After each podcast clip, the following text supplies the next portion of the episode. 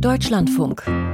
Corso. Kunst und Pop. Dass der spanische Flamenco international exportfähig und gut für Genremixe ist, dafür ist Rosalia vielleicht das beste oder jedenfalls mal erfolgreichste Beispiel. Aber sie ist natürlich nicht die einzige, die das Pop-Potenzial spanischer Folklore entdeckt hat. Und das ist mit Flamenco auch längst nicht erschöpft. Eine ganze Generation von Musikerinnen spielt derzeit mit dem musikalischen Erbe Spaniens und feiert Erfolge. Julia Macher erklärt, woran es liegt.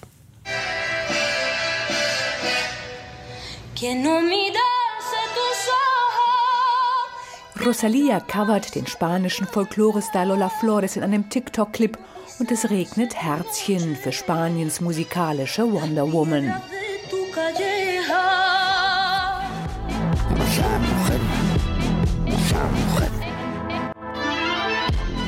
Und auch Setangana grabbelt tief in der Folklorekiste und zitiert in seinem Hit Demasiadas Mujeres Joselito einen spanischen Kinderstar aus den 1950er Jahren. An El Madrileño, 2021 das meistverkaufte Album in Spanien, hat eine illustre Riege folkloristisch angehauchter MusikerInnen mitgearbeitet, von den Gypsy Kings bis zur Flamenco-Sängerin La Húngara. Der Online-Zeitung El Español verriet der Künstler damals. Ich glaube an eine spanische Kultur, ein spanisches Lied jenseits von Genres wie Jota, Fandango, Bulleria oder Rumba. Und wenn es das nicht gibt, dann erschaffe ich es eben. Und wer mitmachen will, ist willkommen. Dabei steckt hinter dem Revival der spanischen Folklore mehr als nur die neu entdeckte Liebe zu schnell angeschlagenen Gitarrenseiten und dramatischem Tremolo.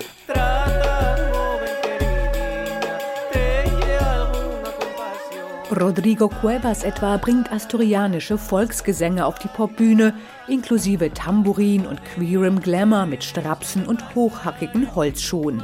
Der Künstler, der in Barcelona Musik studiert hat und inzwischen wieder mit Schafen, Ziegen und einem Esel in seinem asturianischen Heimatdorf lebt, versteht sich als Folklore-Agitator. Es bringt nichts, wenn wir Folklore nur auf der Bühne bei Festivals zelebrieren. Wir müssen sie zurück in den Alltag bringen, zu Hause Lieder singen, auf Festen tanzen. Tres hojitas madre tiene el árbol, davales del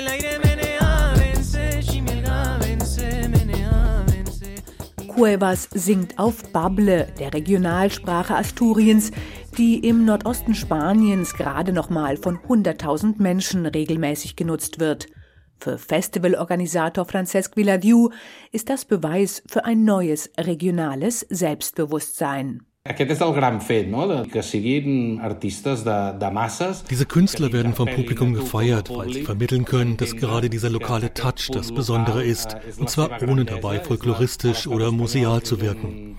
Spanien hat eine enorme Sprachenvielfalt und das zeigt man zunehmend selbstbewusst. Aber eben nicht, indem man Sprache und Kultur folklorisiert, sondern als Teil seiner Identität begreift.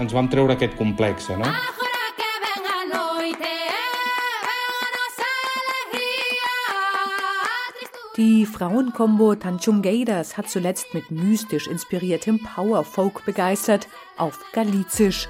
Unza aus Bilbao tingelt mit einem Repertoire auf Euskera, auf Baskisch durch spanische Festivals und die Katalanin Maria Arnal interpretiert in ihrer Muttersprache mittelalterliche Gesänge neu und tritt damit auf dem Sona in Barcelona auf.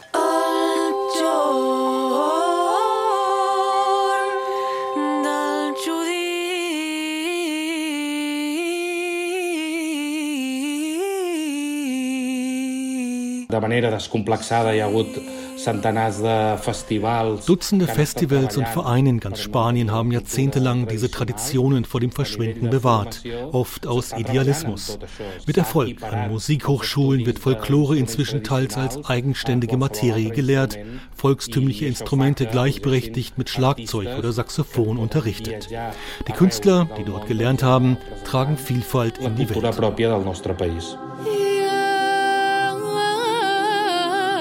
Wie es um das internationale Verwertungspotenzial des spanischen Neofolks bestellt ist, wird sich beim Eurovision Song Contest in Liverpool zeigen.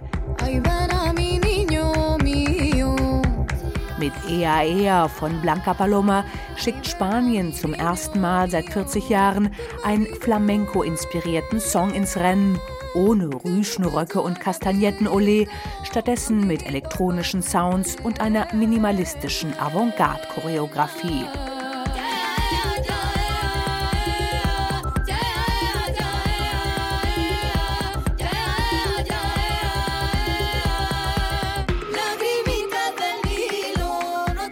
Julia Macher über Neofolk-Pop aus Spanien.